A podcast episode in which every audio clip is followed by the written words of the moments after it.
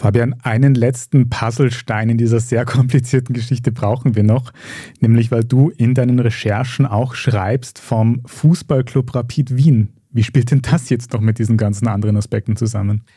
Ja, also Teuner war oder ist ein riesiger Rapid-Fan. Seine Unternehmen sponsern auch teilweise die Jugendarbeit von Rapid oder Rapid etc. Und Teuner hat sich dann 2000 18, glaube ich, war das zum Ziel gesetzt, dass er Präsident wird von Rapid. Und auch da sehen wir in diesen E-Mails, dass das quasi, dass er da einfach nonchalant die beiden Dicherns jeweils einzeln fragt, ob sie ihn unterstützen bei diesem Ziel. Und Christoph Dichern vermittelt ihm dann einen Sportreporter und Eva Dichern fragt quasi nach, willst du das werden? Okay.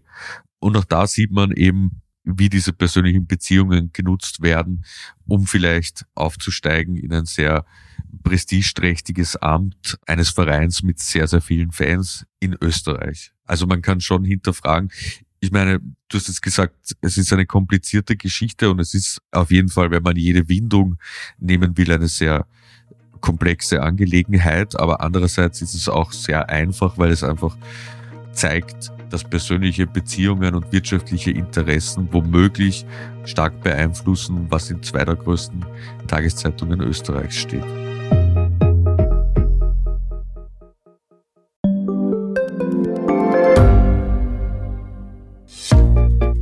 Was unternimmt Österreich eigentlich gegen den Klimawandel? Wie viel betrogen und bestochen wird im Profisport? Und wieso verdienen Frauen immer noch weniger Geld als Männer? Ich bin Margit Ehrenhöfer. Ich bin Tobias Holub. Wir stellen die brennenden Fragen unserer Zeit. Und die Standardredaktion liefert Antworten.